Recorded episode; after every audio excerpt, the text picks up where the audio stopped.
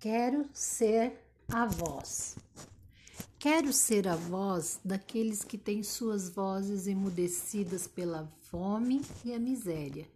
Quero ser a voz das crianças que se aquietam ante a violência do lar.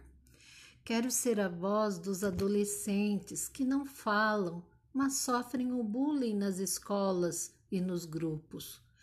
Quero ser a voz dos jovens calados pelas dores de traumas.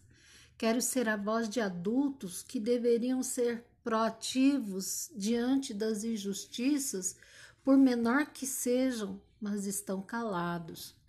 Quero ser a voz daqueles que choram e que som nenhum sai pela falta de força. Quero ser a voz de idosos que às vezes não falam mais, só aceitam resignados cada dia. Quero ser a voz dos excluídos, dos marginalizados, dos especiais, dos diferentes, daqueles cuja voz some no meio dos preconceituosos. Quero ser uma voz e não um eco. Provérbios 31, 8 e 9 diz: Erga a voz em favor dos que não podem defender-se.